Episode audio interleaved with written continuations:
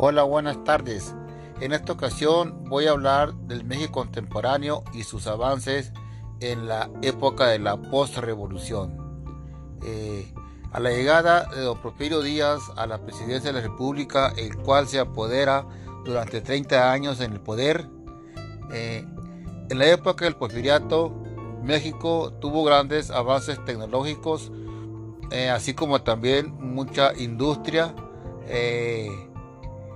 Esa industria era apoyada por los Estados Unidos y México hizo unos convenios con Estados Unidos y cada vez que había ganancias o utilidades se daba una parte a la deuda de Estados Unidos para ir cumpliendo con los compromisos de manera que esas industrias ya pasaban a, estar al, al poder mexicano.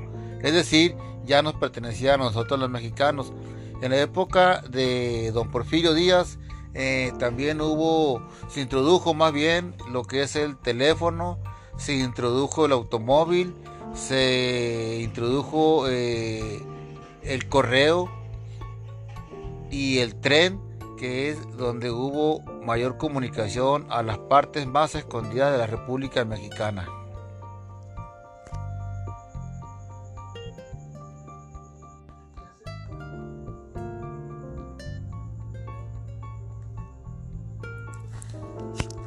Sí, exactamente. Eh, don, Porfirio Díaz eh, nació en el mismo pueblo donde nació don Benito Juárez.